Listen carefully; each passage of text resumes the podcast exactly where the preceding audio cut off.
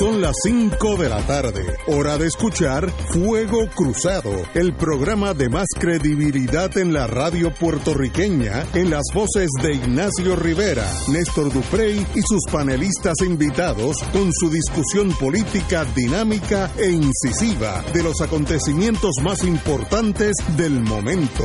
Fuego Cruzado comienza ahora.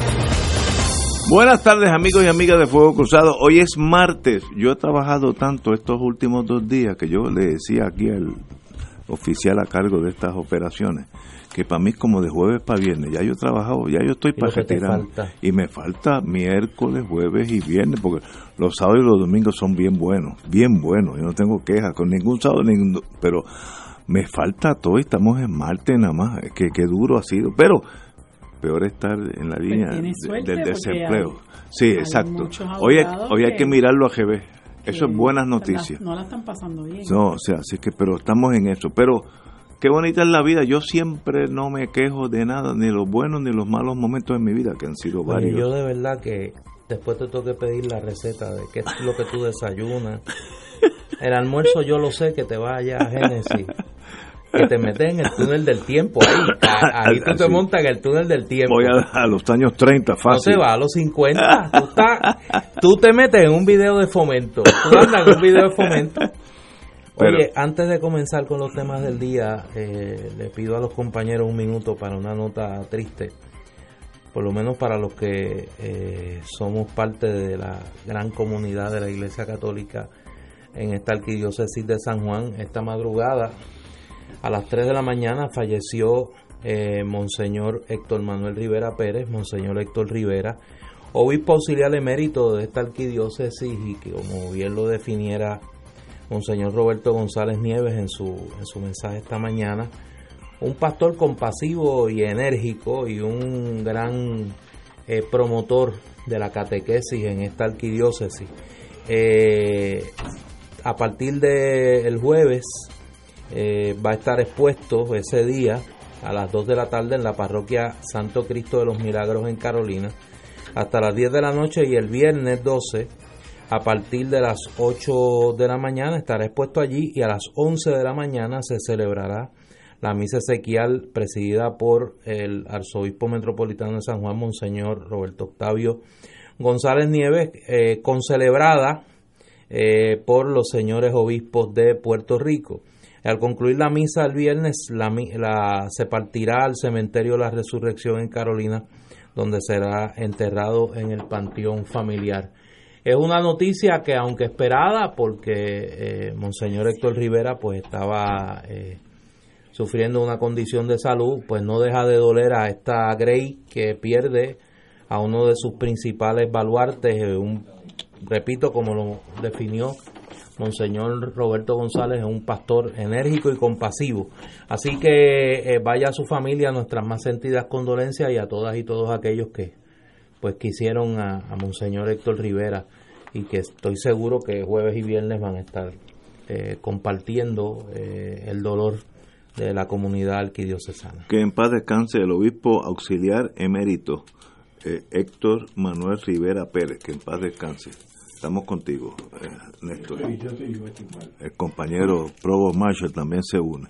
Bueno, vamos ahora a aterrizar aquí en La Verde. Oye, buenas noticias, Marilu. Tú, debes estar tranquila hoy. Marilu, buenas tardes. Marilu, buenas, tardes.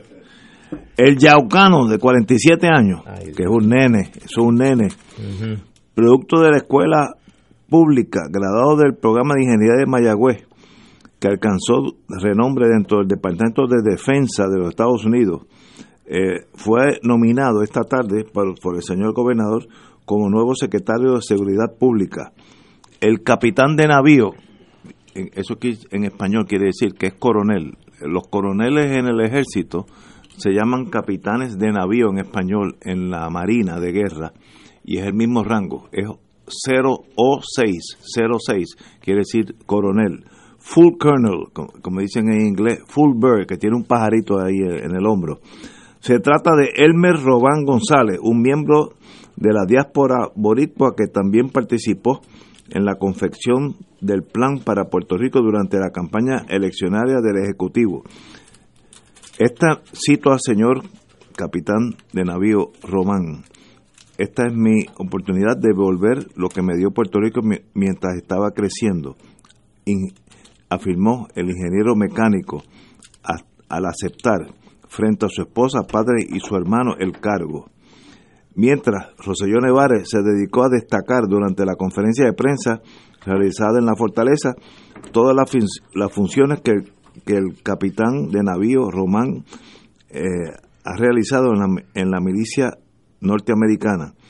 Indicó, por ejemplo, que al momento de aceptar el cargo laboraba como director de capacidades conjuntas, Joint eh, Chiefs, y jefe de equipo de integración de misiones de la Oficina del Subsecretario de Defensa de Estados Unidos para investigación e ingeniería.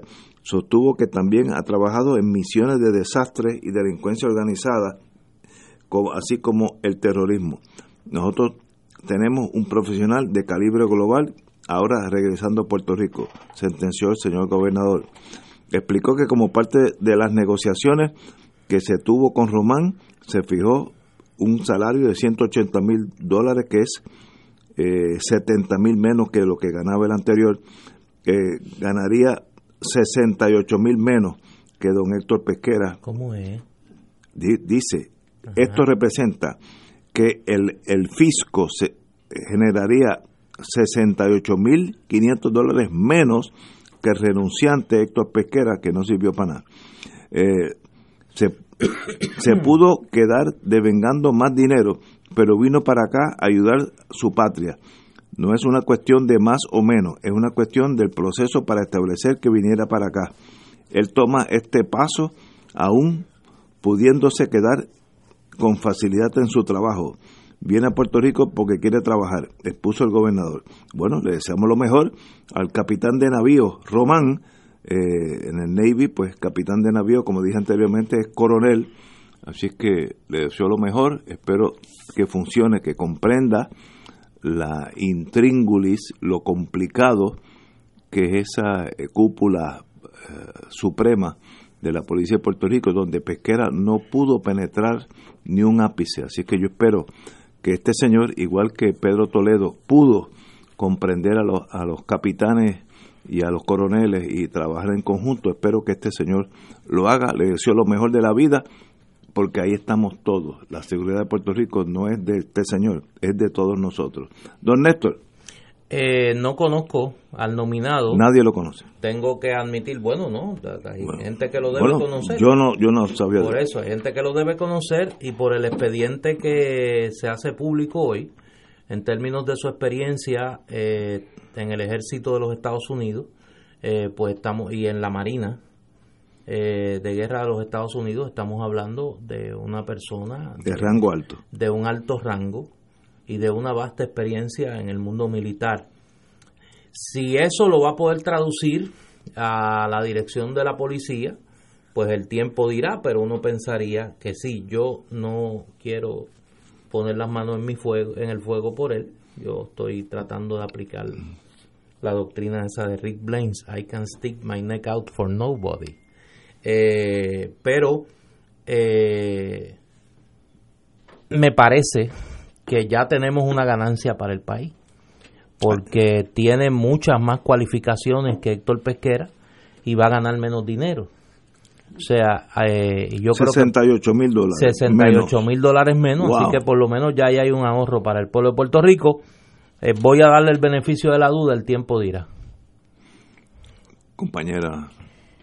Yo tampoco lo conozco, este, veo que hay como que una ofuscación ahí con la milicia, pero lo que sí es doloroso es que nosotros hayamos perdido dos años y un par de meses con ese inepto ¿Te refieres a Héctor Pesquera? Oye, no digan eso que me da cosa. Tengo que, tengo que aclarar a qué inepto me refiero, porque la verdad que tenemos para escoger. Por eso. Este, en este caso me refiero a Héctor Pesquera. la verdad que es triste, es triste, es indignante que este país haya perdido tanto tiempo en hacer lo que había que hacer con la el trabajo de esas agencias que están bajo la sombrilla que supuestamente se consolidaron porque esto iba a ser, olvídese, el non plus ultra. trajeron ese incompetente que ya lo conocíamos, porque estuvo aquí con Fortuño. Eh, García Padilla se enamoró de él y hasta le suplicó que se quedara aquí. Cuando la gente le decía, mire, este señor es un incompetente. Y también nos lo tuvimos que tragar. Y ahora, como dicen en el, en el barrio, le puso la cherry al frosting y no, que, no le quedó de otra que irse porque la realidad es que la ineptitud era patente. Entonces nosotros, los puertorriqueños y puertorriqueñas, tenemos que sufrir la mediocridad, la ineptitud, la indolencia de ciertos funcionarios y particularmente de este, que se llevó más de medio millón de pesos. En, en, en, en, salario más los beneficios marginales que seguramente se le estaban pagando porque este señor iba y venía a la Florida. Este, yo creo que es un insulto al país lo que acaba de pasar con relación a, a, Héctor Pesquera. Y este señor, bueno, no lo conocemos, es una persona en, en su campo, ¿no? Muy, muy preparada por lo que yo leí. Eh, vamos a ver si, si la preparación que tiene, si la experiencia que trae en alguna medida, bueno, eh, sirve para que nosotros podamos, para que esa, esa, esa sombrilla funcione, ¿verdad? Hay que darle la oportunidad a que él haga lo que, lo que, lo que tiene que hacer, pero realmente es una muestra de la improvisación y de la falta de compromiso que tiene este gobierno con lo que hay que hacer.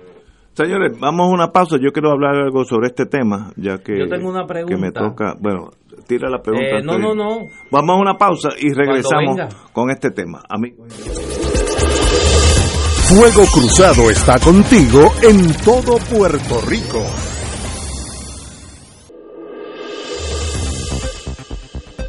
Y ahora continúa Fuego Cruzado.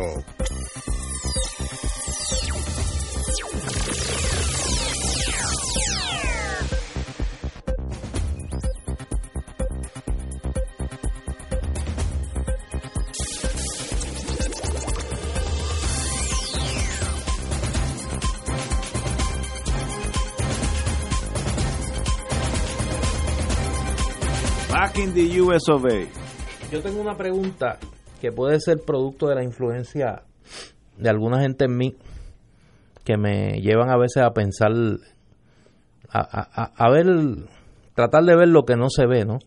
En las decisiones políticas.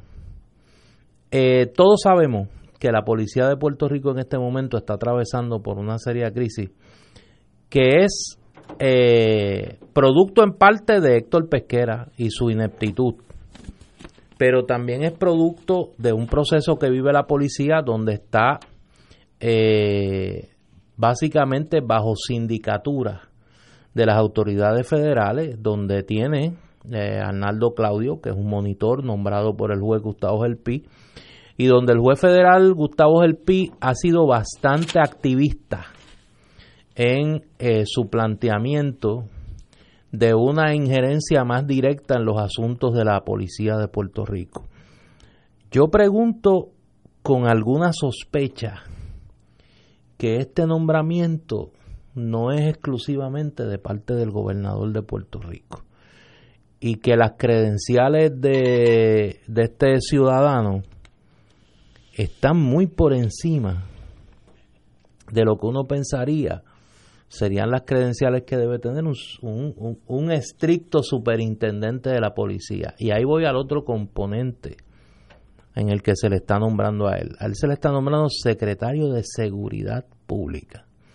Y hago la pregunta porque me parece que aquí podríamos estar ante un caso donde este nombramiento no sea exclusiva y estrictamente hecho por el gobernador y que haya habido, no sé si en la conferencia de prensa que se anunció el nombramiento se entró en ese, se entró en ese nivel de detalle, pero no me sorprendería que aquí haya habido algún tipo de injerencia, si no del gobierno federal, por lo menos de las autoridades que están para todos los efectos prácticos supervisando la policía de Puerto Rico y todo el componente de seguridad pública del país, es decir, el juez federal del PIB y eh, el monitor Arnaldo Claudio. Buen punto, buen punto. Te, sigo, no, no, no hay contestación. es este que es que a simple vista tiene credenciales demasiado. O sea, él está en una entrevista de trabajo estaría sobrecualificado para ese puesto. Cierto.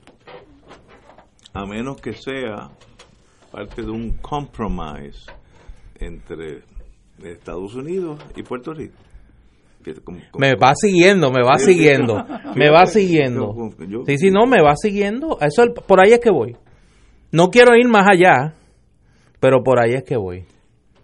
Él indicó, este señor Román, capitán de navío.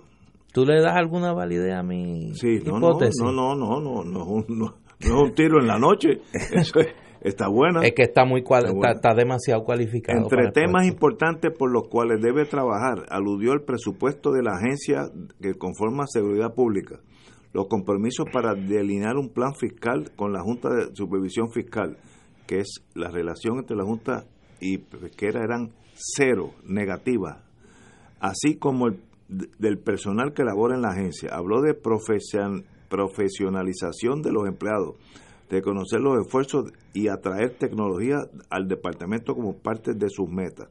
Lo más importante es que la humildad. Sin embargo, el capitán de navío aceptó que no tiene un plan establecido para lograr esas metas. Pidió espacio para reunirse con los directores de los negociados que conforman el departamento, así como lograr realizar el proceso de transición junto a Pesquera. Eso es bueno. Yo no vengo aquí con la antorcha del conocimiento y voy a, arreglar este país como llegó Pesquera, que era sencillamente el non plus ultra. Este dice, yo no tengo un plan, me tengo que reunir con los que saben, que son los capitanes y los coroneles, y entonces de ahí veremos qué se puede hacer. Muy buen comienzo para este señor. Yo no había visto esto, pero mira cómo lo bueno es tener en la vida tener buenos maestros. Y yo tuve maestros que me enseñaron a mirar lo que no se ve a simple vista en estas cosas. Hay un tuit del gobernador de Puerto Rico del 24 de febrero de este año que dice, Yesterday we met with Elmer Roman, of Department of Defense to discuss different initiatives involving technology to strengthen security in the Caribbean and Puerto Rico.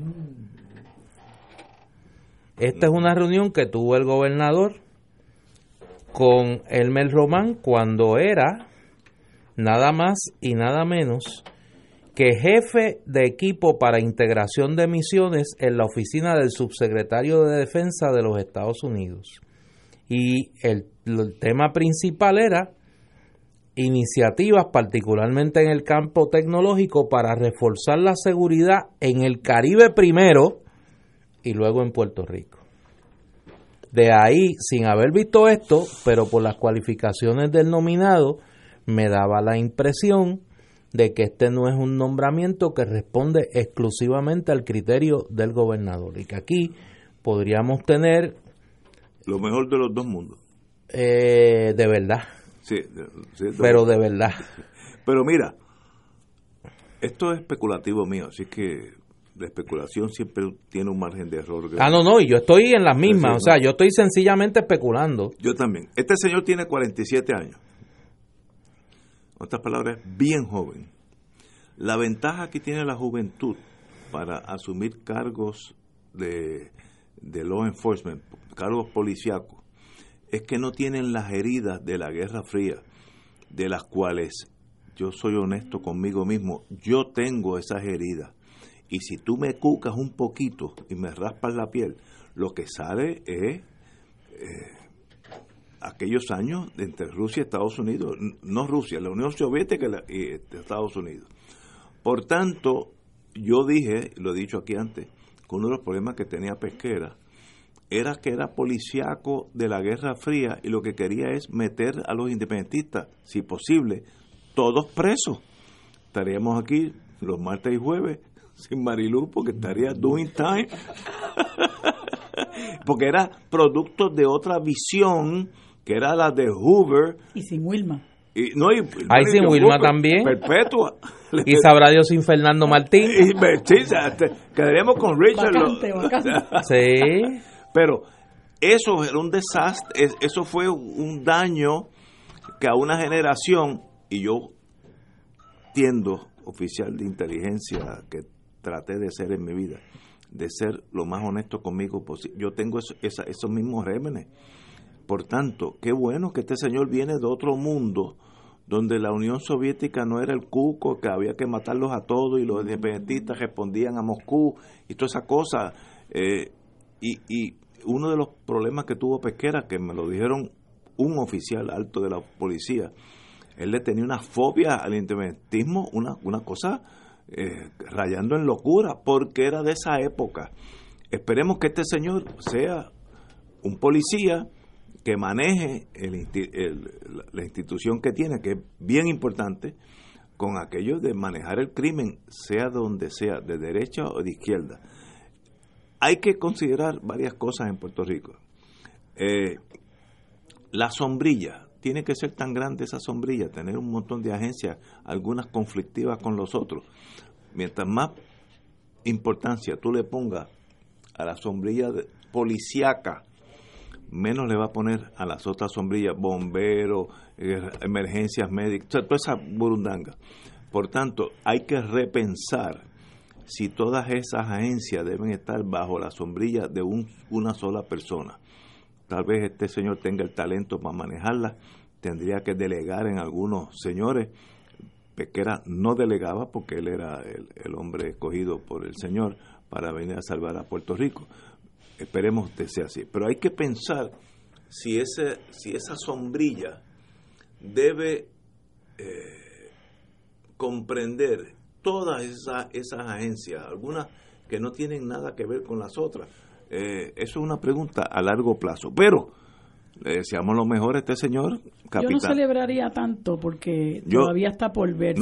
y este señor ha sido militar de mucho tiempo, militar activo y yo no creo que haya mucha diferencia entre la formación que tiene este un agente eh, como lo es este pesquera que tiene verdad esa esa fobia por el independentismo a lo que es un militar de carrera como lo es este señor yo eh, voy a esperar a ver cuáles son sus ejecutorias, pero tampoco me entusiasmo mucho porque yo no soy fanática de los militares, les tengo mucha suspicacia y me da mucha mala espina el por qué una persona con ese bagaje militar, eh, ¿verdad?, tan fuerte, que es lo que ha sido aparentemente toda su vida, a pesar de su formación como, como ingeniero, eh, viene aquí este como decía Néstor que habla la noticia,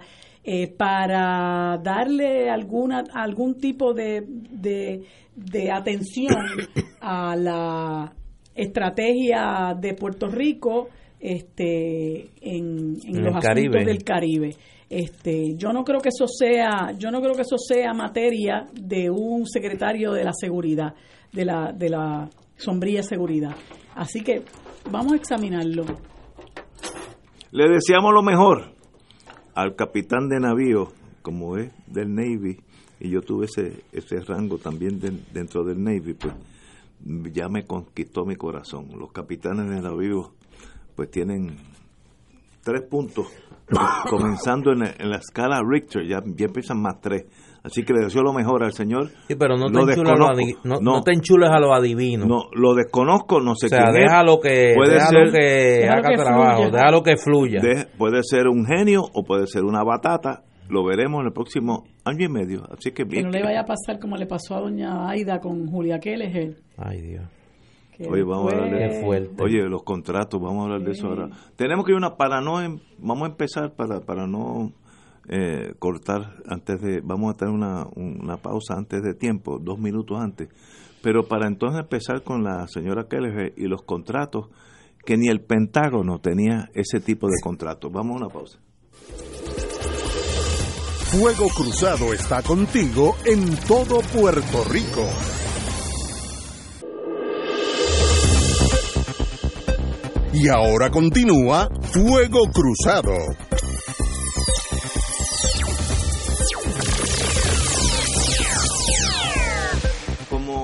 este señor tiene un rango naval. Ha habido dos o tres amigos que me han llamado con diferentes vertientes. Vamos a clarificar esto. El coronel en el ejército es capitán en la marina. En español, los españoles tienen, igual que en, Europa, eh, es capitán de navío. Capitán de navío es full colonel, que es el águila. Comandante, commander, que se usa mucho en el Navy, es teniente coronel. Es O, O5, que es el, grado de oficial número 5. El grado oficial de capitán es 06 y y el grado en el ejército de, es 06. Así que estamos claros porque varias personas me han llamado con diferentes vertientes. Capitán de navío es coronel completo, cuatro rayas en el Navy, que eso es lo que lo distingue. Pero eso es irrelevante. Si es bueno es bueno y si es malo es malo, aunque sea raso, si es bueno es bueno y si es malo es malo. Así que así de sencillo es esto. Sí, pero hay que tener en cuenta algo y yo pues vuelvo, yo quiero darle el beneficio de la duda. Pero aquí nosotros tuvimos a Michelle Hernández, que era coronel, que era coronel del ejército de Estados Unidos y cuando se le nombró, se le nombró con unas, con, con, unas credenciales altísimas y tenía una ventaja sobre este nombramiento que por su relación con la Academia de la Policía tenía algún conocimiento de la dinámica interna de la policía. Y me consta que fue muy querida por la oficialidad. Por eso, pero no pudo lidiar, no pudo lidiar con el con el aparato policiaco. No, y con y con Héctor Pesquera. Con Héctor Pesquera. Por eso no pudo lidiar con Héctor Pesquera. Ahora está fuera Pesquera, pero el eh, pero por eso es que traigo el elemento externo, o sea, no sé, me da la impresión que aquí hay algo que no sabemos. Aquí hay algo que no sabemos. ¿Qué ha provocado ese nombramiento? No, no creo que Ricardo Rosselló, en el momento de quiebra de su banco de talento, tenga la, tenga la capacidad de atraer por sí mismo y por el, entre comillas, honor de trabajar con él a un funcionario de esta categoría a incorporarse al gobierno. Ni aunque haya colaborado con el plan para Puerto Rico que fue lo que señalaron hoy, que él durante la campaña, pues en reuniones allá en los Estados Unidos, pues colaboró con el plan para Puerto Rico. Ni aún así, yo creo que alguien deja un puesto en el Departamento de Defensa, un puesto alto, porque este hombre no estaba este eh, no, no por eso, por eso, un puesto alto de mucha responsabilidad en el Departamento de Defensa de los Estados Unidos para ir a ser secretario de seguridad del gobierno de Ricardo Rosselló. Guarden la risa porita. Guarden la risa porita. O sea, aquí hay algo que no sabemos. Pero bueno, si funciona, funciona. Y si no funciona, no funciona. La vida es así de sencilla. Esperemos que funcione porque me consta por amigos que y esperemos saber por qué está ahí. Bueno pero la razón que esté para mí es relevante.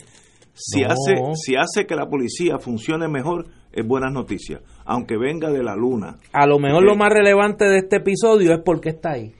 Bueno puede ser. Sí. Pero pero lo puede mandar. O tú crees que él va a correr la policía lo puede mandar el Pentágono. Por eso pero si no funciona, no funciona. bien, pero ¿de verdad que tú crees que él viene a correr la policía? No, yo estoy seguro de eso. Este señor, esos capitanes navales son gente bien seria todos. Tú, sí, no, yo sé. Por eso, mira, tú. Hay que... Amigos, disfrutemos la vida porque no sé yo la disfruto lo que pasa que mientras la disfruto trato de entenderla también. no no pero hay, si no, hay, donde uno se puede frustrar. Si no me dedico a oírla ¿cómo es Anuel cómo es que, le, que, se llama ese reggaetonero Anuel. Anuel me dedico a oír a Anuel. Y no entiendo nada. Y vivirías una vida. Y no no no sería feliz. Dormiría por las noches. Oye vamos a aterrizar aquí. Bueno sí sí porque eh, me escribe un amigo que, es más malicioso que yo. Aquí nos hicieron creer por mucho tiempo, y yo pues por los años que viví con mi amigo Tidings, eh, entendí que el coronel Riggs vino a Puerto Rico porque estaba desempleado allí en el banco de su familia. Eso no es cierto que el, el, el, papá le dijo a, a Tidy, mira bendito, ahí está, sí, ahí está Francia aburrido en el banco, mira a ver si tú le consigues un trabajito. Y ah, mira, están buscando un superintendente de la policía en Puerto Rico que se vaya para allá. Y después no supo para qué vino Rix aquí. Sí, bueno, por eso. El imperio sabe lo que hace. Eso por eso son imperios, señores. Por eso digo. Los imperios son imperios. Y todo lo que hace el imperio es a favor de los intereses del imperio. ¿Hay alguna? ¿Alguien puede discrepar de lo que yo acabo de decir? Todo lo que hace un imperio es a favor del imperio. Eso es una ley de gravedad. bueno, vamos a la ley de gravedad local.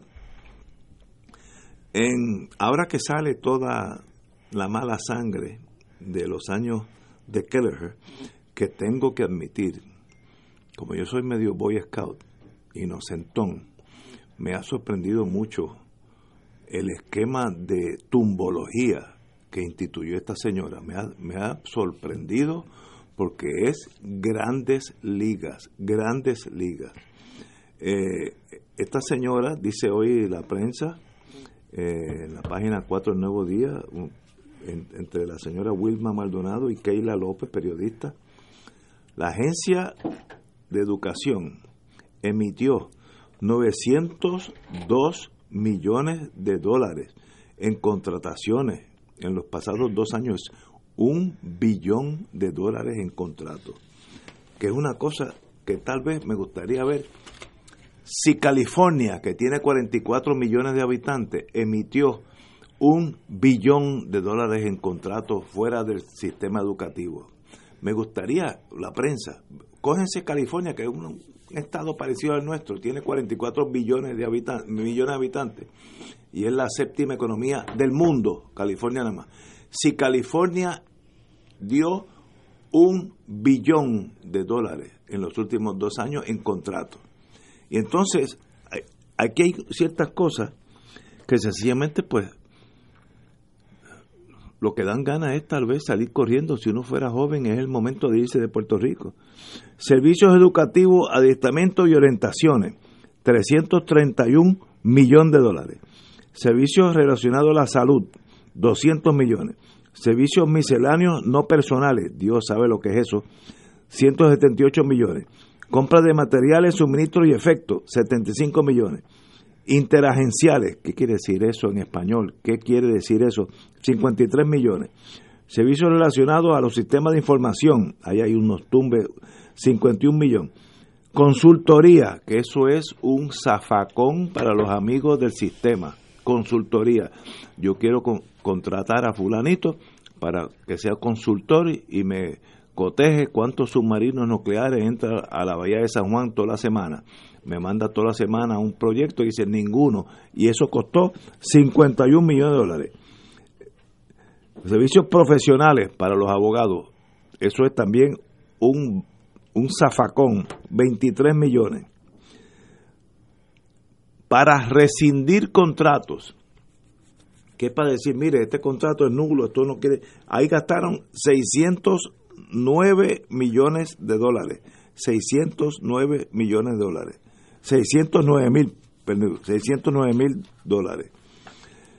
Servicios personales no profesionales, 64 mil dólares. Servicios técnicos, 1 millón 3. Vuelvo a la pregunta. Búsquense a Texas. Los, estados grandes, no, no busquen los chiquitos, porque los chiquitos un ganarle. North Dakota, South Dakota, West Virginia, es un llame. Búsquense los periodistas los estados como California, Texas, Florida, Illinois, Nueva York, los grandotes, y vean cuántos eh, dinero en contratos fuera del sistema de educación emitieron esos estados. Estoy seguro que nos podemos ganar dos o tres de esos superestados. Eso demuestra el nivel colapsado de un sistema, donde sencillamente aquí todo el mundo está en el tumbe, todo el mundo está buscando cómo ordeñar esa vaca de fondos federales. Y eso es una tragedia para este país y el gobernador este o el próximo o el próximo tiene que cortar ese eh, estoy pensando en inglés ese, ese derramamiento de sangre verde que es dólares que se va para los para, para terceras personas que sabemos quiénes son porque cambia el gobierno unos y otros y son los mismos los mismos muchachos que no han dado un tajo en su vida y siempre han vivido bien. Yo los conozco, los podría mencionar porque algunos son de mi clase de leyes. Nunca han trabajado, han vivido mejor que yo toda la vida. De estos contratitos. Le debe dar vergüenza al pueblo de Puerto Rico que nada pasa. Entran unos gobiernos populares, salen unos gobiernos estadistas y estos contratitos se mantienen iguales porque los, los que reciben este, este, esta tumbología son los mismos, que son de los dos partidos. Vergüenza, en italiano sería vergogna, vergüenza para este país. Don Néstor. La pregunta que uno tiene que hacerse, aunque uno conoce ya la respuesta, es si algo de eso que se invirtió en contrato llegó a los salones de clase. Esa es la pregunta, pero esa es la, la, más dolorosa. ¿Cuánto de ese dinero se tradujo en mejores servicios Exacto, escritorio para los estudiantes? Los maestros, los estudiantes, sabían la magnitud del desastre que representaba la gestión de Julia Kelleher en el Departamento de Educación. Los gremios magisteriales eh, por lo menos la mayoría de ellos, y luego la Asociación de Maestros se unió a las denuncias sobre eh, el despilfarro y sobre el desmantelamiento del sistema educativo de Puerto Rico. Oye, pero lo curioso es que no se ha oído ni una sola palabra de los presidentes de las comisiones de educación de Cámara y Senado. De las uniones. O sea, eso no, eso no, no, de las uniones, de las uniones sí. De las uniones se ha oído. Pues. La Federación de Maestros ha expresado. Y únete eh, también. únete también. Educamos expresado. Y repito, hasta la Asociación de Maestros, que entró en el eh, entró en el juego en la novena entrada en cuanto a la crítica a Julia Keller, se ha expresado Aquí lo que, lo, lo, que da ganas de llorar es la orfandad en la que se encuentra este pueblo con sus funcionarios electos. Los presidentes de las comisiones de educación de Cámara y Senado no han dicho ni esta boca es mía ante esta situación. Y no quiero hablar, salvo el caso de Juan Dalmau y Denis Márquez, Juan Dalmau votó en contra de este nombramiento en el Senado y Denis Márquez hizo las denuncias de rigor en su momento. Yo no quiero hablar de los legisladores del Partido Popular que ayer fue que vinieron a denunciar a Julia Keller. Ayer. Oye, pero es que tú dices, pero es que es esto. O sea, ¿alguien le ha escuchado el timbre de voz a Brenda López de Arrarás? Que es la portavoz del Partido Popular en la Comisión de Educación, ¿alguien ha escuchado su voz en la última semana? Ni al guitarreño ha ido. Ni al guitarreño ha ido. Y entonces tú dices, bueno, pero ¿y en qué? ¿Y, en qué invierte el tiempo el liderato legislativo? Repito, salvo la excepción de los legisladores del Partido Independentista Puertorriqueño, que Juan Dalmau le votó en contra junto con Tomás Rivera Chats y Denis Mal, que hizo los reclamos de investigación en la Cámara de Representantes. ¿Dónde están los presidentes de las comisiones de educación de Cámara y Senado?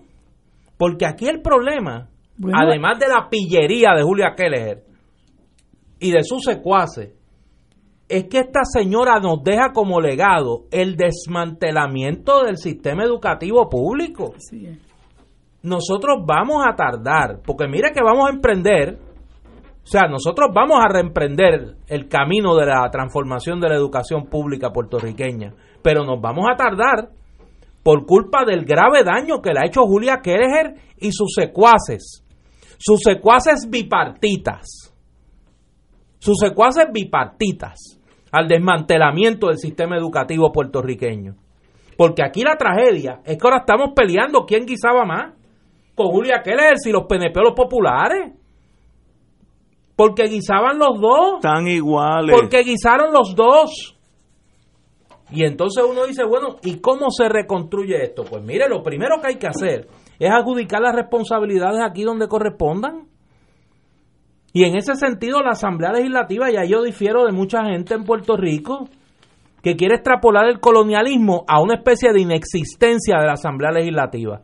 No, mire, la Asamblea Legislativa tiene un rol y nosotros tuvimos en unos momentos de nuestra historia a una Asamblea Legislativa que sacó la cara por el pueblo de Puerto Rico. Aquí hubo una Cámara de Delegados que se fue a una huelga legislativa. Aquí hubo una Cámara de Delegados que rechazó la ciudadanía americana. Aquí ha habido momentos donde la legislatura ha sido la defensora de los derechos de este pueblo. Y entonces ahora nosotros estamos en una situación de indefensión, de orfandad. Repito, salvo la excepción en este caso de Julia Keller, de los legisladores del Partido Independentista Puertorriqueño. Y eso es algo que el pueblo tiene que, el pueblo tiene que exigirle al liderato político puertorriqueño mucha más responsabilidad. Nosotros en el movimiento de Victoria Ciudadana hicimos las denuncias. Tan pronto se comenzó este drama de Julia Keller y nuestro portavoz en la Cámara de Representantes, Manuel Natal, que no lo han querido reconocer porque no quieren que esté fiscalizando en todas las comisiones de la Cámara de Representantes y seguir las aujas y seguir por el carril exclusivo sin fiscalización, la mayoría del PNP. Hizo las denuncias cuando las tenía que hacer. Pero repito, nosotros estamos entrando en el, en el, en el debate ahora. Pero ¿dónde está la el resto de la oposición política? Repito, más allá de reírle la gracia al guitarreño, ¿alguien ha escuchado el tono de voz de Brenda López de Arrarás? O de quien sea el portavoz, la portavoz del Partido Popular en, en la Comisión de Educación del Senado. No. Tenemos que ir a una pausa y regresamos con la compañera Guzmán. Fuego Cruzado está contigo en todo Puerto Rico.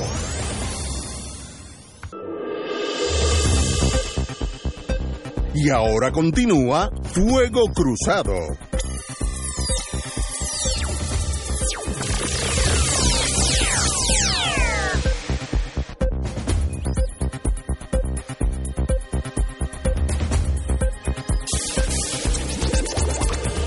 Back in the estábamos hablando de las contrataciones más allá del estado de California, de Texas, Nueva York, Illinois, Florida, que el Departamento de Educación bajo la señora Kelleher tenía en la, en la, en la calle, página 5 del Nuevo Día, no estoy exagerando, 331 millones en servicios educativos y orientaciones. ¿Tú sabes lo que es una orientación? Un tumbe tú haces un papelito. Esas son las tutorías. Esas son las tutorías. Servicios relacionados a la salud. Bueno, ahí yo no me voy a meter. Servicios misceláneos no personales. ¿Qué es eso? 178 millones. ¿Cómo es eso? Eh, bueno. Bueno, ahí sería interesante que hablaran en el tema de la salud las corporaciones que el Departamento de Educación subcontrata para darle servicio a los estudiantes del sistema de educación pública en áreas tales como terapia y patología del habla-lenguaje, que todo el que conoce patólogos y patólogas del habla sabe la grave crisis que esos profesionales están viviendo porque las corporaciones que a su vez tienen contrato con el Departamento de Educación no están cobrando. En publicidad, un millón seis. Ahí cae COI. Ahí está, los muchachos. Ahí es parte del pote de COI. Tenemos posibilidad de salvar este país. La contestación es sí, hay posibilidad. Ah, sí, hay claro que hay posibilidad. claro. que hay posibilidad. hay que sacarle la administración pública de la mano a esta partida de depredadores, eh, de estas sanguijuelas, porque estos son sanguijuelas. Y el problema es que ahora tú los escuchas del secretario caído todos empiezan a hacer leña. Ah, ahora Julia Keller es una bruja.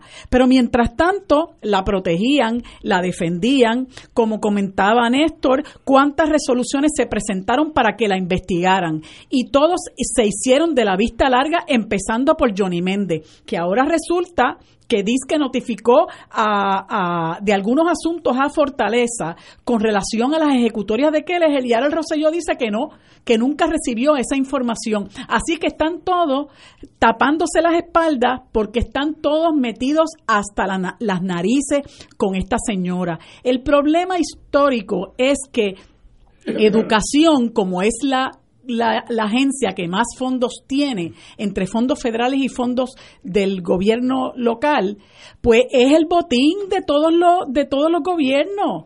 Ahora tú escuchas a Carmelo Ríos diciendo, ay, es que el Departamento de Educación es el botín. ¿Y desde cuándo usted sabe eso? Si usted sabe que es el botín, ¿qué usted hizo para evitar que fuera el botín? Y entonces cuando uno ve una cosa como esta, una de las cosas que uno tiene que indignarse es que en la pasada administración fueron 1.431 millones de pesos.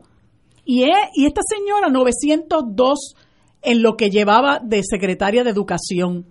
Así que aquí tanto populares como PNP saquean el Departamento de Educación y el Departamento de Educación sigue de mal en peor. Y una de las cosas que realmente es da ganas de llorar. Es la situación que hay con los niños de educación especial.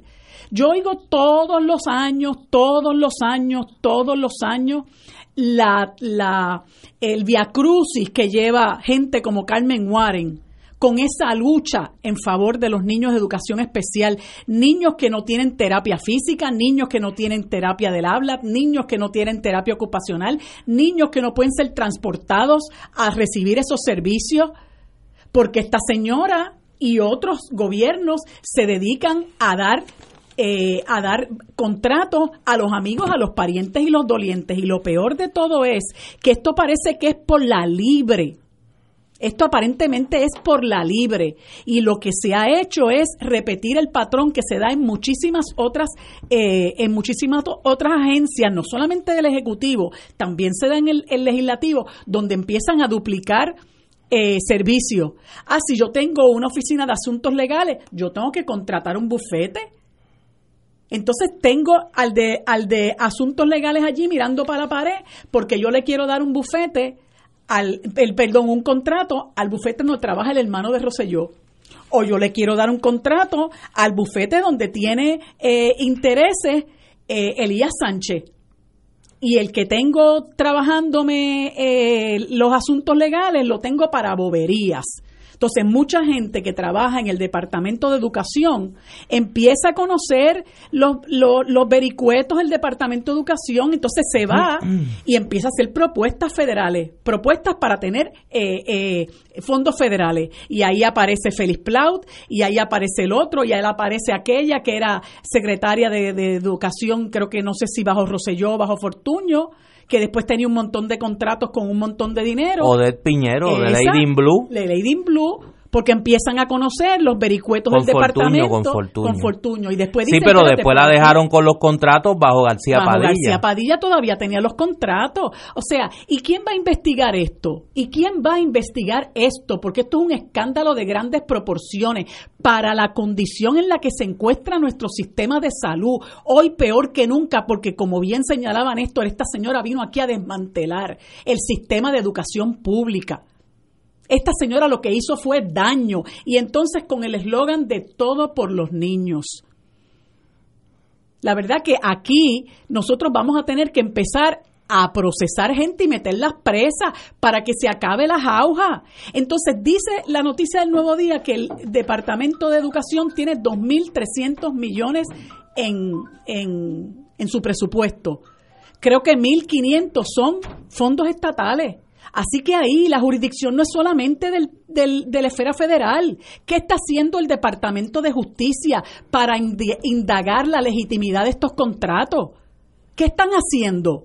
¿O la van a seguir protegiendo después que nos desmanteló, después de que descalabró el sistema de educación? Todo por los niños. En el caso particular del, eh, del eh, contrato sobre la infraestructura, se firmó un contrato el 8 de junio del 2018 por 3 millones, pero se enmendó 12 días más tarde para hacerle una modificación sumándole 50 millones. Y entonces esos 53 millones se le, se le iban a, a, a desembolsar a los servicios técnicos de ingenieros, arquitectos y administradores de proyectos y servicios legales, así como servicios de tipo gerencial. Pero estos 53 millones no cubrían los costos de construcción. Pues esto, esto es una barbaridad. Entonces, los servicios misceláneos no personales, ¿qué es eso? 178 millones. Hay un apartado muy curioso Se fueron 609 mil dólares, o 600, casi 610 mil pesos en rescisión de contrato. ¿Cómo que usted gasta 610 mil pesos en rescindir contrato? Eso es increíble. Es, una, es, realmente una barbaridad.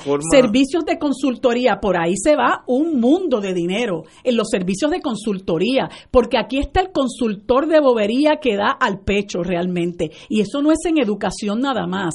Póngase a buscar los servicios de consultoría en todas las agencias y en la legislatura para que usted vea cómo corre el dinero. Y sin embargo, un dinero que debe llegar a nuestros niños no llega y las escuelas descalabradas y las escuelas cerradas. Y esta señora antes de irse pretendía que le dieran un billón de pesos más. Y esta señora antes de irse pretendía que le subieran sus ingresos a 400 mil pesos. Esto es un descaro.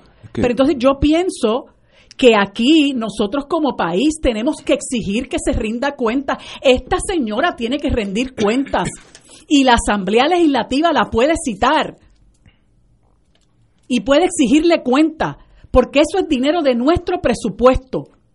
Ahora, si no hacen nada, son cómplices, como lo han sido hasta ahora. Ah, porque ahora sí resulta que entonces este, el, Departamento de Educación es el botín de los gobiernos. Mientras tanto, se hacían de la vista larga. Y esta señora, por la libre, con las, con, con las consecuencias que vivimos hoy día como país.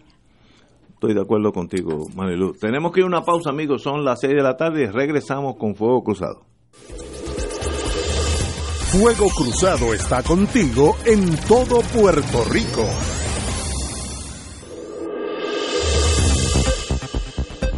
Y ahora continúa Fuego Cruzado.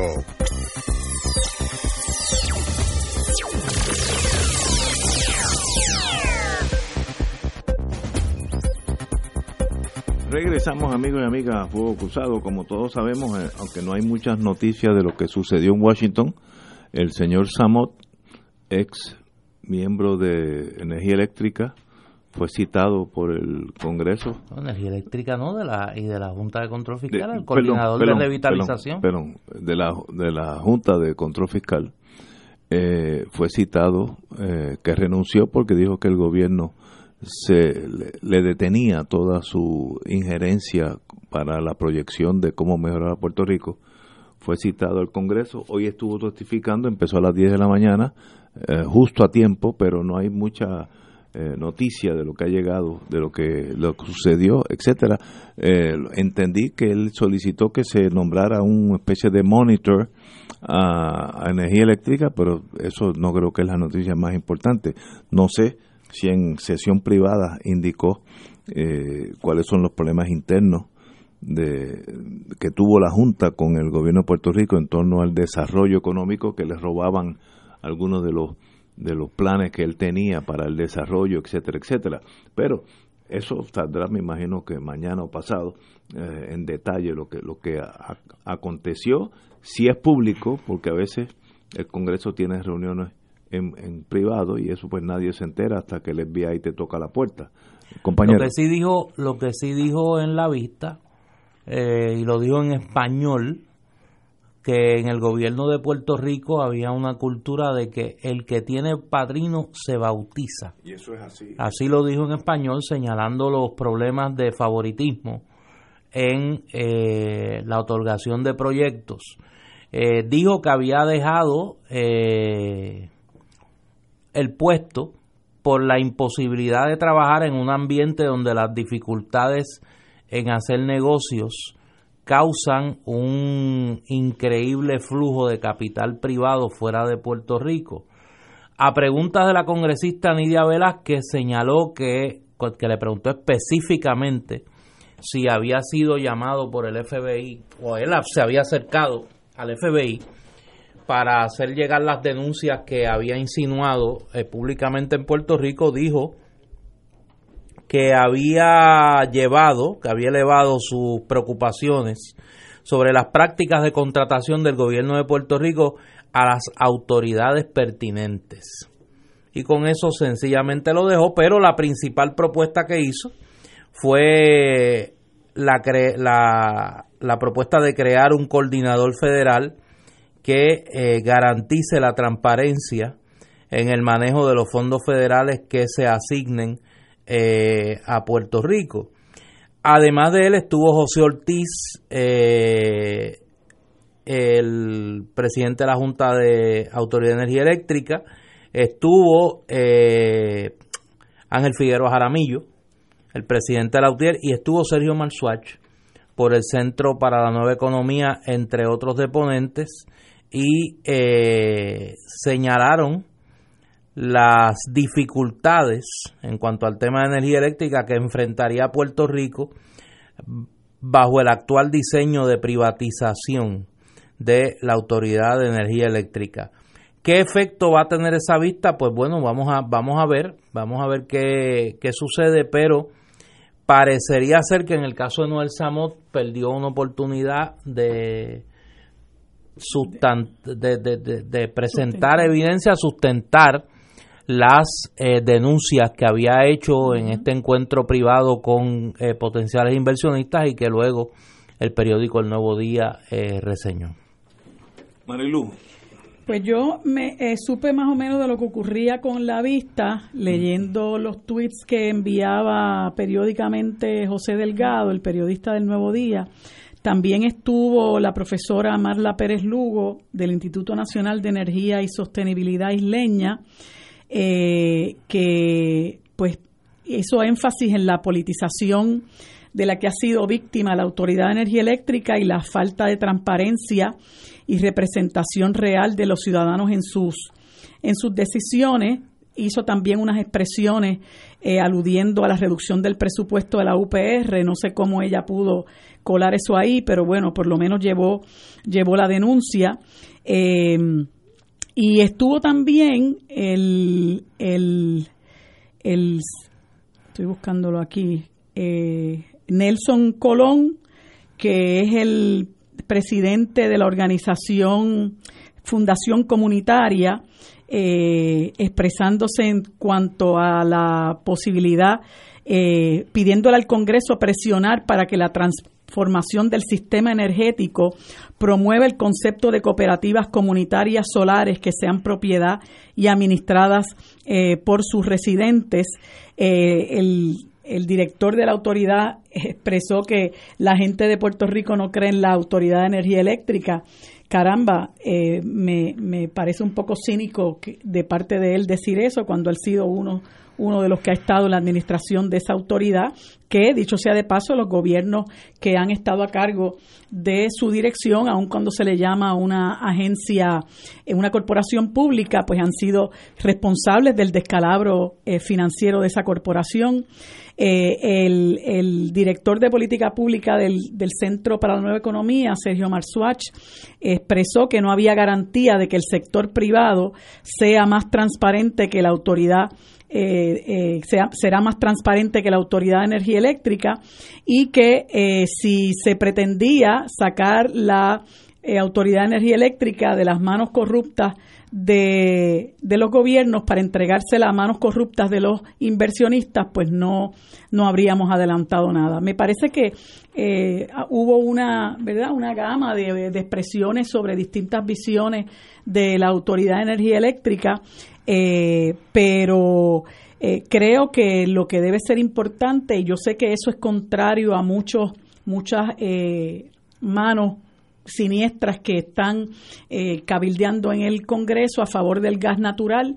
Lo que realmente sería importante es que eh, se cree conciencia de la necesidad que tenemos de impulsar la energía renovable y para eso pues obviamente hay muchísimas propuestas que lamentablemente pues no, mucha, la mayor parte de las veces, debo decir, caen en oídos sordos. Esa es una crisis que es difícil de solucionar porque la importancia que tiene la electricidad, si, no fuera por electricidad, este programa no existiera. Eh, yo tendría que subir 19 pisos todos los días y bajar. Eh, el mundo cambia a una vida primitiva como la vivimos en María, así que nosotros estamos, eh, por, por, lo menos el pueblo de Puerto Rico está bien consciente del valor de la electricidad porque tuvimos unos cuantos meses, hace un año, sin electricidad y todos sufrimos la tragedia de eso. Así que es importante una agencia que no puede too big to fail, es demasiado de grande, importante para que fracase, pero a la misma vez por la política nuestra, la cosa chiquita, las hemos llevado a un barranco de la quiebra que no la brinca un chivo, debe, debe más de lo que vale para, en, palabras. Creo que debe, vale, debe 9 billones y vale 4 o 5, una cosa sencillamente difícil de comprender. ¿Cómo llegamos a esa deuda? No, y que esa deuda ellos no, no están planificando eh, que el privatizador la la, la, suma. Eh, eso está reservado para el gobierno eh, y bregarán con eso cuando estén trabajando con el aspecto de la transmisión y distribución, según lo que dice José Ortiz en esa misma en esa misma el que eh, compra compra solamente los assets los bienes de la industria no la deuda así que compra como comprar un carro cuánto debe el carro es un problema para el estado de Puerto Rico una tragedia buscada por nosotros mismos. Esa, nosotros somos mucha gente. Sí, pero no, los gobiernos de Puerto Rico, de los dos gobiernos, los dos, han usado eso como una, una maquinita ATH eh, y sencillamente pues la quebró el gobierno, no le dieron mantenimiento, por tanto tenemos un sistema raquítico, porque a través de los 20, 30 años que han pasado, no se le dio mantenimiento ninguno a, la infraestructura. Y eso es culpa nuestra, eso no es del yankee, esos son los puertorriqueños los que hicimos este, esta catástrofe. ¿Cómo salimos? Pues mire, hay varias formas. La forma para mí, la más sencilla, véndanlo a la General Electric, Florida Power, e, Edison, eh, Austin Power, y se acabó el problema. No ah, se acabó el problema, Ignacio, porque todos los que saben, saben que la privatización lo que va a conllevar, entre otras cosas, el aumento de la tarifa y eso va a ser perjudicial para todos los puertorriqueños. no tenemos que estar buscando como una solución a los problemas que han ocasionado los gobiernos irresponsables la privatización Privatización hay aquí en un montón de cosas y sin embargo no nos ha resuelto nada. Eh. Ahí tienes lo de ondeo que pasó hace unos cuantos años con la, con la eh, autoridad de acueductos y alcantarillado. Te eh, tengo que estipular que hay, hay privatizaciones que son muy malas y hay privatizaciones que son muy buenas. El aeropuerto, excelente, el, aeropuerto brincó 50 años de progreso en, en dos años. Pues miren, muy bien, ahora, nosotros vamos a seguir con un sistema raquítico donde las turbinas que generan electricidad, la más jovencita tiene 40 años, vamos a seguir con esa, esa maquinaria corriendo hasta que un día se desplome y estemos dos meses a oscuras, sin tormenta. Eso viene, eso viene. Podemos hacer algo. Mire, yo no sé si el gobierno, este, el próximo y los próximos, tienen la capacidad o la tenacidad de romper esa burocracia y, corregir el sistema. Yo no creo que lo tengan entre nosotros, me gustaría decir lo contrario, pero es así. Aquí hay sistemas municipales en Estados Unidos que tienen sistemas más grandes que Puerto Rico. Sí, Austin, Texas tiene el sistema más productivo y es municipal. Muy bien, pero está en manos de gente diferente a, la que, a las tribus, eh, ¿cómo se llama? Electricidad, no, energéticos colorados, energéticos azules. Esa tribalización entre Tutsis y Hutus ha desbaratado este país en canto y no le veo solución a menos que sea a veces cortar por lo sano y empezar de nuevo. Me puedo equivocar, espero espero equivocarme. Me gustaría pero así es que veo la bola venir. Bueno. Mira, me dice un amigo que me escribe que el economista José Antonio Herrero, le estoy preguntando cómo obtuvo la información, pero es lo que me dice, que el economista José Antonio Herrero dice que la Autoridad de Energía Eléctrica vale 22 mil millones de dólares. Bueno, no Yo quiero que me dé la información, ¿verdad? Pero muy bien, eh, lo que pasa es que las cosas se demonizan, ¿verdad? Y entonces esa bola sigue corriendo y todo el mundo entonces ya lo que piden es que, que linchen a la Autoridad de Energía Eléctrica. Y el problema es que la, el remedio puede ser peor que la enfermedad. Esto, fue, esto, esto es lo que pasa cuando nosotros nos tiramos al vacío con la retórica o el discurso de que todo lo privado es mejor y eso no necesariamente es así, porque nosotros no acabamos de entender que por ser una isla siempre el costo por kilovatio va a ser mayor que cuando usted puede transportar la energía de un estado a otro o de un territorio a otro por, por tierra, ¿verdad? Eso, eso los que saben pues lo han planteado de esa manera. Pero entonces aquí nos damos a la tarea y es siempre la misma estrategia, nos damos a la tarea de deteriorar lo que es público, de deteriorar lo que es nuestro patrimonio, para entonces venir a decir lo mejor es privado, lo mejor es privatizarlo. ¿Y qué es lo que trae la privatización? Que siempre va a haber dos o tres, tres o cuatro que se van a beneficiar de la privatización. La privatización implica que no voy a enfatizar en el servicio, sino que voy a enfatizar en maximizar mi ganancia. ¿Y de a quién yo le voy a quién yo le voy a sacar mi ganancia? Precisamente al abonado, y eso es lo que nos va a pasar posteriormente. Ah, pero cuando venga la privatización, pues eso fue lo que pedimos, pero como no sabíamos, nos tiramos al vacío, siempre clamando porque el privatizador nos venga a salvar. Y eso no necesariamente es así, porque eso es como plantear que aquí en Puerto Rico no hay gente decente, talentosa, competente, con la habilidad para hacer las cosas que tienen que hacer. Y tenemos que confiar en nosotros como país. Si hubiéramos podido hacerlo hace 50 años, como lo planificaba Hosto, que pudiéramos tener la independencia en 50 años cuando creó la Liga de Patriotas, a lo mejor no tendríamos ni una octava aparte de todos los problemas que tenemos, pero lo hemos seguido posponiendo y nosotros estamos cada vez peor. Pero que yo creo que la diferencia entre su señoría y la mía es la visión del rol que debe tener un gobierno sobre el país. El rol, eh, obviamente la visión mía es, el gobierno debe ser lo más pequeño posible e incursionar lo menos en la economía del país tú tienes otra visión. Las dos están correctas, ¿no? Aquí no hay buenos y malos, es dos visiones. En Estados Unidos, con muy pocas excepciones, la electricidad es privada y funciona y rara vez se va, a veces pasan 10 y 15 años y no se va, a menos que venga una tormenta de nieve, etcétera, etcétera. Ah, qué bueno, es malo, mire, son visiones. El gobierno debe ser el, el proveedor de la electricidad del país el proveedor de los sistemas eh, mayormente eh, eh, de electricidad, de acueducto. de acueducto. Hay visiones, en Estados Unidos otra visión. Yo no estoy diciendo que el lado mío es el correcto, soy dos visiones. Usted coja el que usted desee. Ahora, si se corre bien, como en Austin Power, en la ciudad de Austin, Texas, tiene un, el municipio, no es ni el estado, el municipio corre la electricidad y salió hace como unos dos años, que me acuerdo que lo discutí aquí con Gallisa, que en paz descanse, que era la más productiva en toda la nación, y es, y es municipal, no es ni estatal, va, pero lo corren bien. Nosotros tenemos la habilidad, el deseo, la infraestructura de hacer eso mismo. Mire, yo no sé, tenemos una trayectoria de tumbólogos y, y, poner allí la sobrinita del alcalde que, que, no, no servía ni para sumar. Y la privatización es la culminación de la tumbología.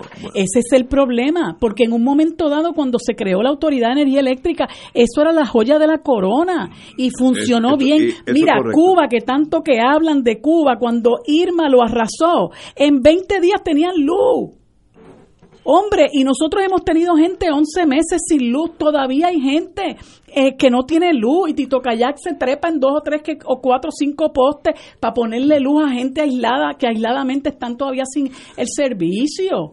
Y nosotros tuvimos en un momento dado una buena administración, pero cayó en las manos de los tumbólogos. ¿Y cuál es la, la, la, la, la, estrategia del tumbólogo. Vamos a seguir saqueándolo. ¿Tú no te acuerdas cuando aquella gente bajo Fortuño cobraban 300 pesos de dieta por ir a una reunión? No, 800. Y se 800, y había una que se iba al Waldorf Astoria. A mil pesos diarios. ¿Ah?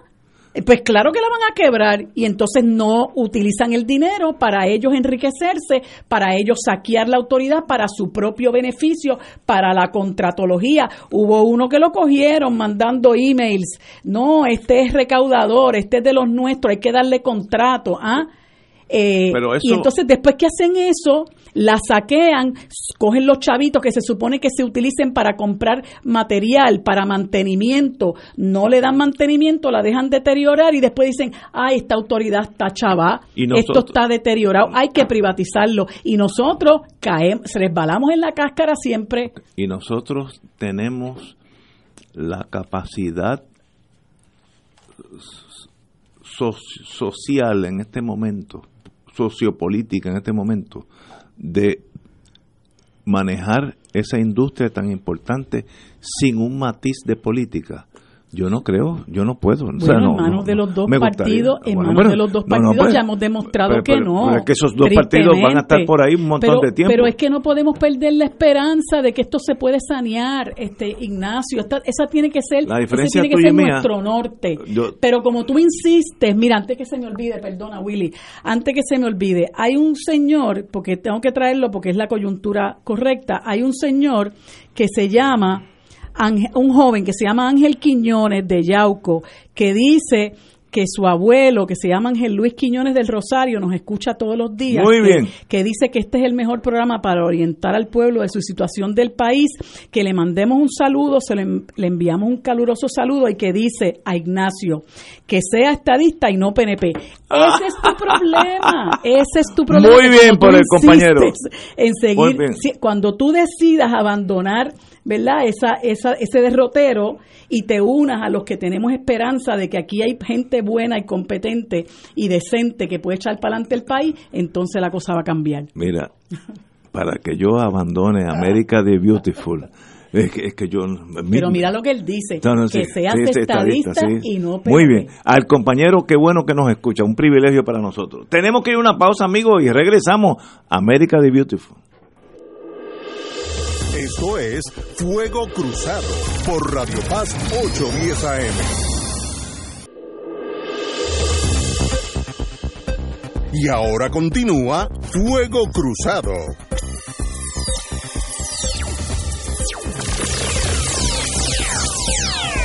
Amigos y amigas, me había olvidado, el compañero Néstor tuvo que salir en algo personal, así que continuamos Marilú y este compañero y este servidor. Oye, las noticias van y vienen y uno eh, hay tantas noticias, una saturación que uno se olvida de las crisis en Puerto Rico. Hoy sale eh, que la industria gallística eh, todavía está en crisis porque se acerca el, el, día cero, que es el fin de este año. generan, dicen, la industria gallística inyecta anualmente 65 millones a la economía puertorriqueña porque por lo que su eliminación representará un golpe mortal, según un estudio del Club Gallístico de Puerto Rico y realizado por la firma Advantage Consulting.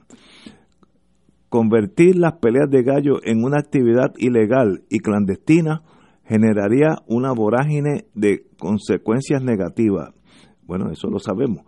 El análisis determinó también que las peleas de gallo generan 3.400 3.447 empleos directos, incluyendo las cabinas y las granjas de reproducción. Estoy totalmente de acuerdo con eso. Unos 3.800 empleos indirectos que se mantienen gracias a la compra de bienes y servicios relacionados con los gallos. Esto es una decisión unilateral, arbitraria y menoscabo de nuestra cultura.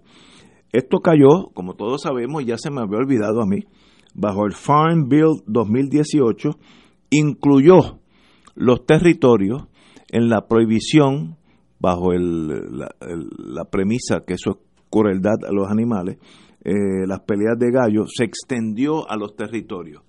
Por tanto, al extenderse a los territorios, pues caemos nosotros en el mismo medio de, de, esa, esa ley federal. El Farm Bill, el, la Humane Society, la Sociedad Protectora de Animales, eh, cabildió para incluir las peleas de gallo en la prohibición ya estaba en los 50 estados, pero ahora se brincó a los territorios, que brinca a Guam, eh, donde hay peleas de gallo por la tradición filipina, etcétera, hispana, y Puerto Rico.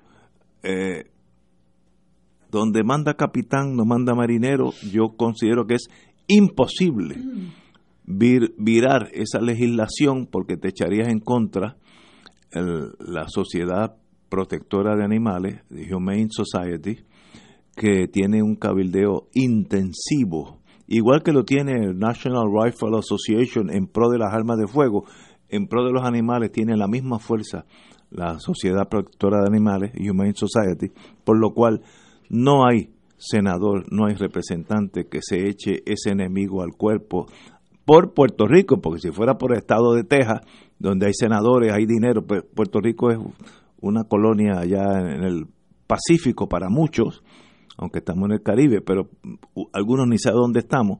Así que lo considero que ya son hechos acontecidos, fe a cumplir, y sencillamente a final de año se acaban las peleas lícitas en Puerto Rico. Ah, que va a haber ilícitas, montones, pero las lícitas no van a suceder eh, y sencillamente pues eso corta más de la mitad de la industria, eh, la cercena ahí mismo, la, habrá en el batey que tú eches tu gallo a pelear con el otro, eso no lo para nadie, pero las galleras que son las que traen grandes movimientos de dinero, eso es cuestión del pasado a contar a fin de año. Marilu.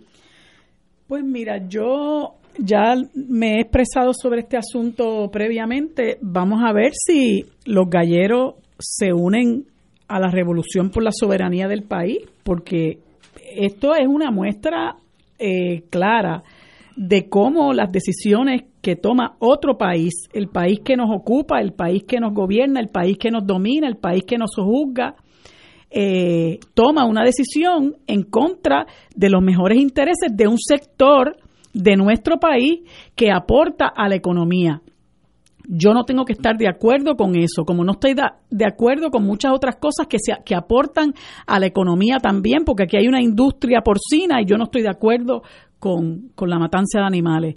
Eh, pero pero la realidad es esa. En la médula del asunto es un país extranjero tomando decisiones sobre nuestra vida, sobre nuestros asuntos. Y yo sé que los galleros, porque los vi en, en, las vistas que hizo el representante Grijalba en el, en el Coliseo hace como un mes, los vi, fueron muchos, estaban súper organizados. Esa gente está, como dicen en las calles, a fuego. Eh, ojalá que esto sirva para que ellos creen conciencia de que la única manera en que ellos van a poder sobrevivir es si ellos se unen a la lucha por la soberanía del país, para que seamos nosotros los que tomemos las decisiones, que no la tenga que tomar un país que la toma pensando en lo que le conviene a ellos, porque eso de la sociedad protectora de animales está también en veremos, porque si fueran tantos protectores de animales acababan con los rodeos, acababan con la casa, acababan con muchas otras cosas que ocurren que son maltrato de animales, ¿verdad? Pero esa sociedad es muy contradictoria, como muchas otras eh, contradicciones, porque mientras pretenden proteger los animales, les importa tres pepinos angolos lo que pasa con los niños eh, que están expuestos a los locos estos que tienen acceso libre a las armas de, fuego y cada rato sale uno y mata 15, mata 20, mata 30. Eh, así que es una sociedad contradictoria que, que opera mucho a base de la hipocresía. Pero la realidad es esa, que nosotros deberíamos eh, eh, decidirnos ya de una vez a que nosotros vamos a ser un país soberano, que vamos a buscar la manera de tomar las decisiones que tengamos que tomar para beneficio de nuestro pueblo. Ah, y en el momento en que las tengamos que, que tomar, mira, habrá gente que no está de acuerdo con las peleas de gallo y habrá quien está de acuerdo con las peleas de gallo y se, se tomará la decisión que corresponda y habrá algunos que saldremos descontentos y otros que no, pero somos nosotros los que tomamos la decisión. No tienen que venir los americanos para adelantar sus intereses, para favorecer algunos otros intereses que no son los nuestros, a tomar las decisiones en contra de nuestra propia voluntad, a espaldas nuestras, o aunque lo hagan de frente, imponiendo su poder, que es lo que hacen siempre. Aquí nosotros no podemos tomar ninguna decisión. Y según lo que ha pasado con los gallos, mire, ha pasado también, por ejemplo, con las farmacias de la comunidad, cuando se pretendió hacer valer el certificado de necesidad e inconveniencia que quería imponer el gobierno de Puerto Rico y vinieron a llevar un caso al gobierno federal, al Tribunal Federal, perdón, y plantearon la prevalencia de la cláusula de comercio interestatal y a base de la cláusula de comercio interestatal, Puerto Rico no tiene esa autoridad. Tampoco tuvimos autoridad para imponerle este, contribuciones a Walmart por el transfer pricing, que fue algo que, que, que promovió el amigo Luis Vega Ramos. ¿Por qué? Porque entonces ya teníamos otro problema con la cláusula de comercio interestatal. No podemos hacer determinadas cosas porque nos aplican la, la cláusula territorial. Así que nosotros tenemos las manos amarradas y la pregunta es, vamos a seguir así. Es realmente lo que nosotros queremos. Ahora mismo hay un montón de gente sufriendo porque el gobierno federal, por la precarización de la vida en este país, por la el creciente aumento de la pobreza en este país. Hay mucha gente que necesita del programa de asistencia nutricional para ayudarse, ¿verdad? Porque eso no es para, para vivir, eso realmente es una, es una miseria. Pero hay mucha gente que depende de eso y ven esos fondos recortarse por el arbitrio del gobierno federal. Y a esa gente no le importa que tal o cual persona que necesita ese chequecito tenga que compartirlo con su compañera enferma, con su compañero enfermo, con su madre, con sus hijos, no les importa. Entonces nosotros, ¿por qué tenemos que seguir viviendo así?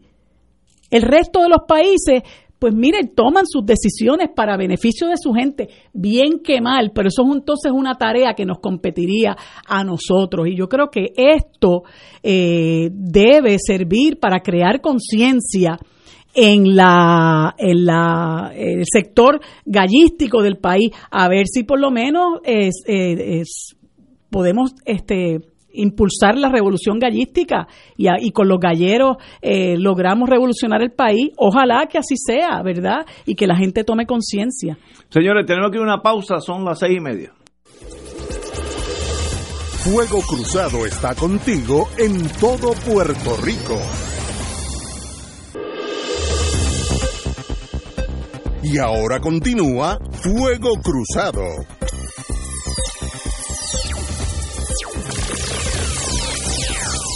Buenas noticias. El gobierno busca acabar con el uso del carbón. El señor gobernador afirmó que ya dialogó con, la compañía AE, AES, AES Energy para ponerle fin al uso del carbón para el 2020, que eso es de aquí año y medio. Eso es un poco eh, drástico, pero ya lo veremos.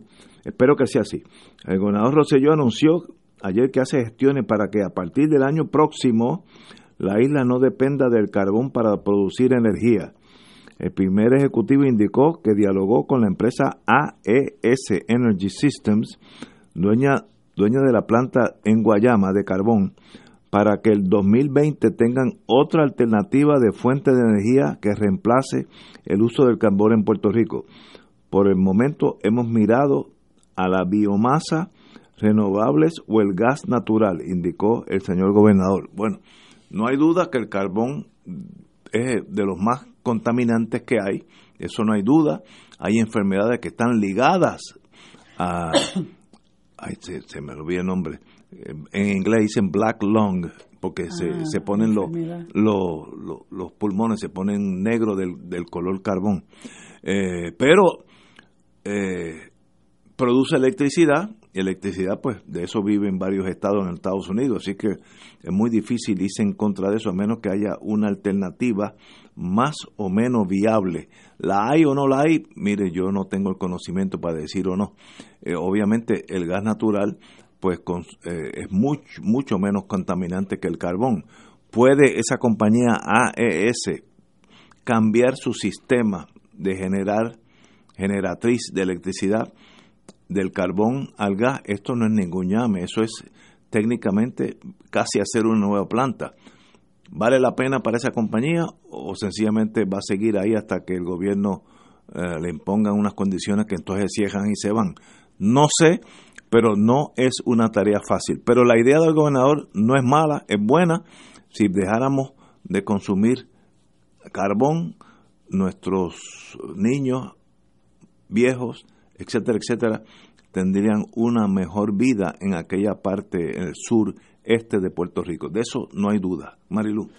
Mira, yo este, estuve el otro día, escuché un extraordinario programa que transmitió Radio Universidad que lo dedicó completamente al asunto este de la quema de carbón y particularmente el daño irreparable que está haciendo la, la compañía AES en Guayama. Eh, y esta gente está actuando no solamente por la libre, ellos están actuando sin ningún tipo de empatía con el daño que están ocasionando a las comunidades aledañas a la planta. Eh, los hubo testimonios en ese programa eh, y yo los he visto antes porque hubo una actividad que, que, la clínica de asistencia legal de la Facultad de Derecho de la Universidad Interamericana organizó en una ocasión y vino una jovencita de Guayama y habló cómo ella está enferma, cómo su madre está muy enferma, la gente está padeciendo con mayor incidencia que en el resto del país. Y de hecho aquí discutimos en una ocasión un estudio que, que hizo una, una, empresa, no recuerdo el nombre ahora, me parece que era eh, en inglés, eh, donde se tomaron muestras de Fajardo, que obviamente es la otra punta del país, para establecer, eh, ¿verdad?, en comparación con los, los, pobladores de Guayama, el daño enorme que está haciendo la operación de la carbonera AES, que está causando cáncer eh, en grandes proporciones, fallos renales y afecciones respiratorias.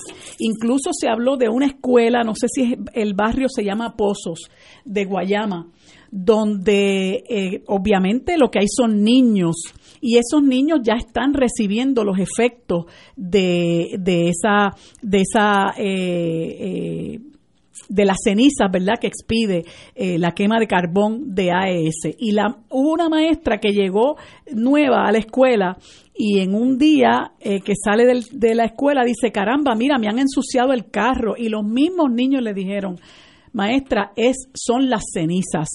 Y hay testimonios que realmente a uno lo conmueven. Y, y por eso yo digo, tiene que ser que el gobernador que, que, como dicen por ahí, está ajeno a las cosas que ocurren como lo estaba su padre en su momento. Es imposible que el gobernador no haya escuchado estos testimonios, no solamente los de Guayama, los de Salinas, los de Peñuela, la, el barrio Tallaboa tiene una lucha eh, de, años en contra del depósito de cenizas en un vertedero que hay allí y hay testimonios también de cómo se han enfermado las personas, particularmente de las afecciones al riñón, de cáncer y afecciones respiratorias y que no se conduelan. Entonces AES que incluso no ha querido pagar una, una multa que le impuso la Junta de Calidad Ambiental por 160 mil dólares, por 160 eh, mil dólares, que para mí es menudo para, para la AES. Pues ahora lo que le plantea al gobierno es que ellos... Eh, pueden tener, eh, pueden reducir en 70% la intensidad del carbono de su portafolio para el 2030. Mire, la, el, el, nuestra población y la gente que se está viendo afectada no puede esperar hasta el 2030. Es más, el 2020 es mucho. Yo creo que lo que, lo que arrojó ese estudio al que hago referencia, que salió publicado en el periódico Nuevo Día hace unas dos o tres semanas, es suficiente para que esa planta la cierren, porque esa planta es una amenaza a la vida de los sectores, de los habitantes del sur de nuestro país.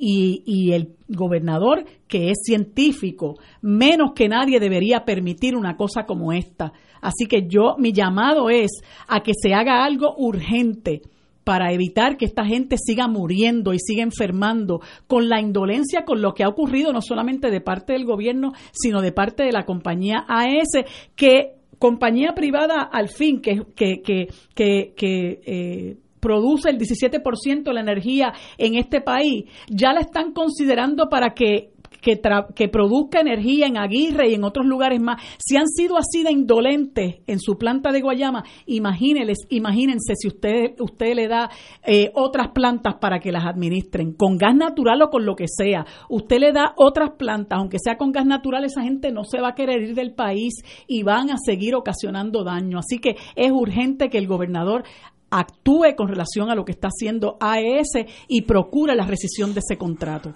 Yo leí, si no me equivoco, hace ya un tiempito, que si tú apagas esa planta, por la razón que sea, vamos a decir que pasó una tormenta y se dañó, nuestra electricidad brincaría un 10% en su costo. Ese es el producto neto de eso. Así que eso para un gobernador no es tan fácil decir, bueno, yo voy a prohibir que se use carbón, pero que eh, todo el mundo va a pagar 10% más. Eso es políticamente, estoy hablando ahora. yo lo pago, si con eso yo le salvo la vida a la gente que hoy está enferma. Yo estoy de acuerdo contigo, pero la, la el mundo político. porque no lo sé. No, no, pero yo lo leí aquí hace ya un tiempo, era como un 10% que brincaba el costo de la electricidad porque producen, creo que el 17 por ahí, 15, 17% de la electricidad del país. Si tú paras eso, pues, eh, más costoso. Bueno, no son decisiones fáciles. Ahora, no hay duda que el carbón es el, el más contaminante de todos los sistemas de producción de electricidad sobre eso no hay duda, eso no, no es argumentable. Ahora, ¿qué uno hace al respecto? Bueno, desde no hacer nada hasta cambiar el sistema. Eso depende del, del gobierno y de la tenacidad del, del pueblo que apoya ese gobierno. Porque si el gobierno le dice, mire, nos va a costar un poco más, tal vez la mitad del país dice, no, no, pues déjalo ahí. Este, porque a veces la, la política es así. Tenemos que ir a una pausa. Son esto es Fuego Cruzado por Radio Paz 810 AM. Y ahora continúa Fuego Cruzado.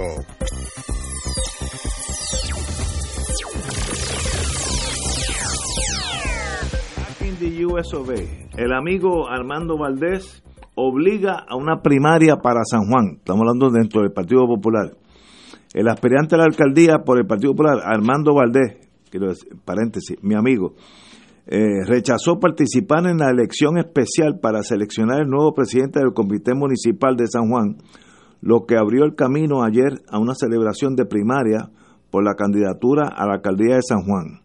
Eh, vamos a, la primaria y que el pueblo decida, indicó Armando Valdés. Valdés le comunicó a Nazario, que es el presidente eh, secretario general José Ariel Nazario, amigo también, eh, secretario general del PPD, Valdés le comunicó a Nazario que declinó participar en la elección interna del partido pautada para el 9 de junio, eso pasado mañana, en la que se disputará la presidencia de la Comité Municipal de San Juan, por entender que se trata de un proceso atropellado, en eso estoy con él, que no es responsable y que redundará en poca participación. Eso no le conviene ni al partido ni a San Juan, indicó Valdés. Como todos sabemos, eh, hay dos candidatos, los dos son muy buenos. Rosana López, la senadora, eh, Rosana López, también una, una persona de mérito. Ambos quieren ser alcaldes y estoy seguro, fíjate en eso, yo no me, me equivoco, que uno de esos dos va a ganar. Fíjate, yo no fallo en mis apuestas. Uno de esos dos va a ser el candidato por el Partido Popular. Eh, se enfrentan a Romero por, el Partido Nuevo, así que eso tampoco es cáscara de coco. Pero, ¿cómo tú lo ves, compañera? Pues mira, yo a quien, a quien conozco es a Rosana López. Si yo fuera popular, pues votaría por Rosana López porque yo pues, la conozco, tengo este una relación eh, de amistad, se puede decir, con ella. Creo que ha hecho muy buena labor en la legislatura, este, pero no soy popular, así que eso es algo que, que ellos van a tener que, que, trabajar y van a tener que, ¿verdad? Aunque dice aquí que hay posiblemente tres aspirantes más que no han formalizado su intención, no sé hasta qué punto se mantenga entre, entre Armando Valdés y Rosana López. Yo creo que los importantes son esos dos, porque los otros no, eh, yo ni sé quién que no Marco Rigao. Marco es el abogado, el presidente de la legislatura municipal de San Juan. Pero, y Luis Vega Ramos el, el representante. yo, no creo que, Luis. Yo creo que Luis seguirá de representante, lo ha hecho muy bien. Pero yo creo que estos dos señores, para mí los dos son competentes. No puedo, yo no puedo votar ni por ninguno de los dos porque no, no estoy en ese partido. Los conozco los dos, gente joven, inteligente y capaz con visiones tal vez un poco diferentes, unos más de derecha que otros, pero mm. para eso está el Partido Popular, que escojan el que saque más votos. Así que, eh, pero Valdés, que es astuto, dice, yo no quiero ir a la presidencia, a la, esta, en junio va a ser una cosa informal para elegir un presidente para la capital de San Juan, porque entonces para el comité municipal. Para el comité municipal, porque eso le da le daría una ventaja a Rosana, me da la impresión que ella tiene los votos en este momento. Y él dice, no, yo quiero una primaria y que salga el tiro por donde salga. Los dos están jugando a la política, como los dos son inteligentes, pues le deseo la mejor de la suerte a los dos. Así que ahí yo no me, eh, no, no me meto. Le deseo lo mejor a los dos, pero los dos, como, como dije anteriormente, gente seria, gente muy responsable. Bueno, oye, dañaron los pozos que miden contaminantes, nosotros no. Es como una... Para añadir insulto a la injuria. con la construcción del terminal de Ceiba, hecho por nosotros, se dañaron... Por y tu gobierno, exacto. se dañaron y hasta, se eliminaron los pozos que colocó la Marina para monitorear la calidad de agua. Eso tiene que ver con nosotros. Ahí no hay eh, FEMA ni la Junta. somos nosotros haciendo daño a nosotros. El cuerpo militar, Navy, no solamente notificó esta situación a la EPA, en inglés, sino que también exigió cuentas a la ATM, que fue la que hizo este daño. ATM la que la de las lanchas, la autoridad de las lanchas. Autoridad de Transporte Marítimo. Eh, el reclamo a la ATM se produce mientras están detenidos los trabajos de construcción en el terminal, luego que la EPA emitiera una orden de cumplimiento. Así que el terminal de Ceiba va a estar primitivo por el presente por mucho tiempo. Eh, los constructores contratados por el gobierno de Puerto Rico incumplieron con pedir el permiso correspondiente y violentaron las mejores prácticas para el control de la erosión y la contaminación. En otras palabras, una catástrofe hecha por nosotros. Ahora, aquí hay una, empresa a cargo de los trabajos que se llama SQR, SQR Architects and, Engineers Consulting. Sería bueno saber quién es esa empresa porque esta gente tiene responsabilidad en lo que ha pasado aquí, que según lo que dice la directora de la ATM, esa entidad deberá pagar 200 mil dólares por, los, daños. O sea, esto es una cosa escandalosa también, porque encima de que hacen la locura que hacen al cambiar el terminal de lanchas de Fajardo a Ceiba con todos los problemas enormes que eso ha ocasionado, también dañan los pozos para monitorear la calidad de agua. O sea, es una cosa inconcebible. y los taparon, algunos los destruyeron. Una cosa como salvajes, allí sin concepción del ambiente. Eh, no, no, no, no hay forma de explicar esto excepto eh, el tercer mundo. No, no, no hay forma cómo eh, indicar esto. Bueno. Entonces, esto, el problema es que, fíjate, este sitio es un lugar donde hay especies en peligro de extinción. Sí, el manatí está por ahí mucho. Y, y, no solamente contaminan el agua, dañan los pozos para monitorear la calidad del agua. Y la pregunta es, ¿y quién le dio el permiso a esta gente para hacer ese, ese terminal ahí? O sea que aquí todo es manga por hombro. Se ponen a hacer un terminal. Hay un espacio verde enorme, enorme, enorme, que lo eliminaron para hacer un estacionamiento. O sea, aquí hay es, es, una, es una chapucería eh, constante, ¿no? Y, y, es un obrar eh, en contra de todo lo que nos, todo lo que, lo que, lo que conlleva la protección de nuestro ambiente. Esto es una barbaridad realmente. Y entonces habría que ver, aquí se van a, se va a, rendir, alguien va a rendir cuentas, se le va a exigir cuentas a alguien con relación a algo que le va a costar al erario, al erario 200 mil dólares. Bueno, ahí tenemos otro, otra chapuza más estoy de acuerdo contigo, imperdonable, porque esa es obra nuestra, nuestra, ahí no intervino ni FEMA ni, ni el cuerpo de ingenieros, nosotros destruimos los pozos que monitoreaban la calidad de agua cuando la Marina estaba allí.